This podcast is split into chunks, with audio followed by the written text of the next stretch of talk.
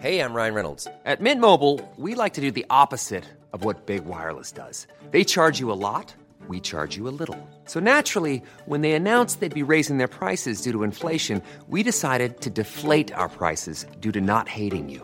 That's right. We're cutting the price of Mint Unlimited from $30 a month to just $15 a month. Give it a try at mintmobile.com slash switch. $45 upfront for three months plus taxes and fees. Promo rate for new customers for limited time. Unlimited more than 40 gigabytes per month. Slows. Full terms at mintmobile.com. On parle de réindustrialiser la France et on va parler de réindustrialiser dans le domaine des textiles et de la décoration avec euh, Hugues Charuy. Bonjour, vous suivez ce secteur puisque vous dirigez Paris Déco Off qui regroupe tous les savoir-faire euh, français dans ce domaine. Alors, euh, dites-nous, vraiment, il y a un retour des textiles français aujourd'hui, de ce Made in France? Alors, oui, je suis cofondateur avec ma femme. Carole Locatelli de cette. Nous avons inventé ce concept qui est Paris Déco Off, Paris Déco Home. Et c'est vrai qu'il y a un retour de réindustrialisation et en même temps de réinsertion de savoir-faire qui étaient perdus et qui, qui, reviennent avec des investissements dans le textile, mais aussi euh, dans tout ce qui est l'ébénisterie, le mobilier, vraiment la déco. Ce que vous mettez en place, c'est une grande exposition, un peu itinérante, hein, qui se trouve actuellement, mmh. qui va se trouver à Paris, mmh. et on montre les réussites françaises dans ce domaine, design, décoration. Alors on montre les, essentiellement les réussites françaises, mais aussi des réussites étrangères, parce que nous avons bah, des Anglais, des Italiens et d'autres.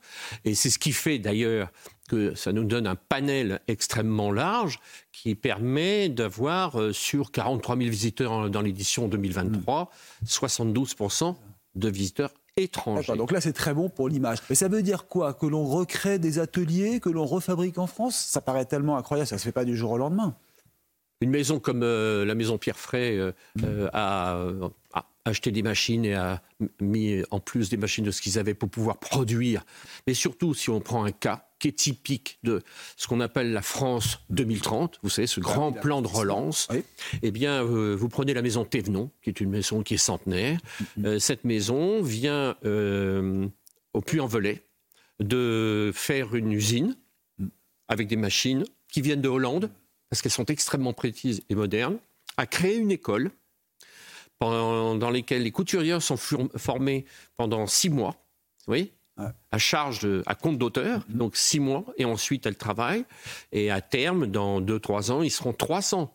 Alors, est-ce que ça apporte un surcoût à justement la production ah, Pas du tout. Vous voyez que ça coûte toujours plus cher de faire en France. Non, non, non. ce qui coûte plus cher, mais la finition est tellement. Euh, c'est de la qualité, quoi. Voilà. C'est tout le monde n'a pas la deux chevaux. Mais tout le monde n'a pas la Rolls. Bon, il faut préciser que la décoration, ce que vous, ce que vous annoncez là, c'est quand même assez haut de gamme, c'est élitiste et c'est quand même pour les hauts pouvoirs d'achat. Alors, euh, c'est euh, sur les pouvoirs d'achat, si on prend des CSP, je dirais même euh, le, ménage moyen, pas du tout vu par les politiques en disant c'est 4 000 euros pour un couple, mais le ménage moyen du cadre supérieur, etc et dans ce type de décoration. D'accord, ça c'est il n'y a, pas de problème. pour le plaisir en même temps. Hein. C'est le home sweet home, on peut dire, qui joue aussi beaucoup. On, revient chez soi, on a envie de redécorer les intérieurs. Alors vous avez vous avez parfaitement raison. On veut redécorer les intérieurs. Un, chiffre en 2010, quand nous faisions le premier Paris Déco Off, euh, le papier peint représentait 10% en France. Le papier peint, maintenant, dans tous ses acteurs, représente aux alentours de 30 à 40 Ça a vraiment explosé, effectivement. Mais alors, j'avais quand même vous demander, euh, vous êtes démenti par le problème rencontré par les commerces de mobilier, de décoration, qui quand même souffrent aujourd'hui je vais citer Habitat, hmm. qui est quand même aujourd'hui en très mauvaise posture, parce que même je crois que ça va disparaître complètement. Comment euh, l'expliquer? Oui, alors ce qui est Habitat, c'est la deuxième fois qu'ils hmm. étaient dans un plan de restructuration il y a quelques années. Euh, c'est la deuxième fois, ils étaient obligés d'aller au tribunal de hmm. commerce, mais c'est surtout qu'il n'y a personne qui a voulu les reprendre.